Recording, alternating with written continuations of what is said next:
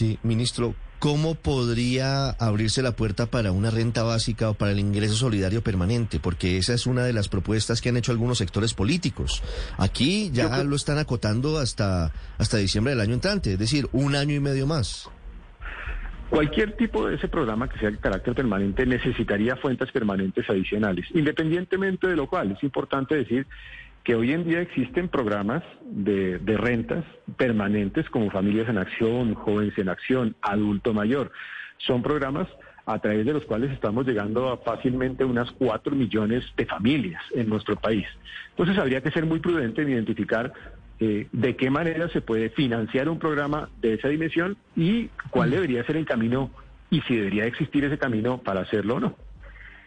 La última eh, eh, pregunta, esta reforma seguramente, o le pregunto si es suficiente para que Colombia logre recuperar su grado de inversión en un corto o mediano plazo, o qué le falta. Esta reforma lo que permite es reducir gradualmente el déficit fiscal, generar superávit primario, o sea, la diferencia entre ingresos y gastos del Estado entre 2024 aproximadamente, y logra una reducción en el nivel de deuda pública al orden del 60%.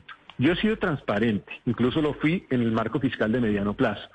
Esto representa dos terceras partes de esa reforma estructural del país. Una tercera parte le corresponderá seguramente al siguiente gobierno, de tal manera que logremos bajar incluso ese nivel de deuda por debajo del 60% a cerca del 55%. Pero naturalmente es un primer paso importante para reducir el déficit fiscal, lograr el ajuste gradual de las finanzas públicas, lograr estabilidad social y contribuir al crecimiento económico en este instante. Ministro, ¿usted aspira a aprobar esta reforma tributaria cuándo? ¿Tiene un, un cronograma? Sí, nosotros aspiramos a presentarla, pues normalmente el 20 de julio, ahí viene todo el tema de la definición de las, de las directivas de cada una de las comisiones. Una vez se definen esas directivas, se asignan ponentes. Con los ponentes empieza eh, la discusión del proyecto, se presentan a las comisiones conjuntas porque tendrá mensaje de urgencia esta iniciativa y aspiraríamos a que con base en el procedimiento de discusión en el Congreso esto pudiera darse entre los meses de julio y de agosto, de tal manera que ojalá al finalizar del mes de agosto nosotros tengamos la iniciativa ya. De momento, ministro, ¿qué partidos están apoyando su reforma? ¿El consenso es con qué partidos?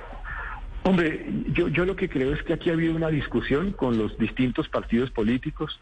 Ustedes vieron ayer la representación de varios de ellos eh, en el Congreso, en, la presentación de los consensos. Con ellos ha habido unos consensos alrededor de los contenidos. Naturalmente yo respeto que la aprobación como tal se da en el marco del Congreso de la, de la República, ese es el escenario natural de la democracia.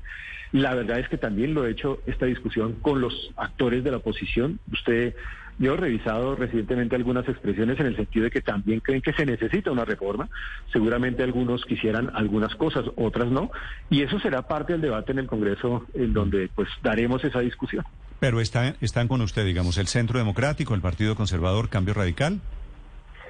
Nosotros hemos venido trabajando con todos ellos, pero repito, yo yo respeto que la, aprobación sea en el Congreso de la República. hemos logrado con ellos un ¿Qué partidos estaban presentes ayer en el momento de la presentación? Ayer estaban presentes el Partido el Centro Democrático, estaba Cambio Radical, el Partido de la U, el Partido Liberal, el Partido Conservador.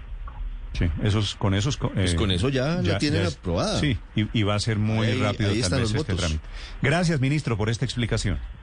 Muchas gracias, Néstor. Un saludo. El ministro de Hacienda, José Manuel Restrepo, hablando, presentando a los oyentes de Blue Radio su reforma tributaria.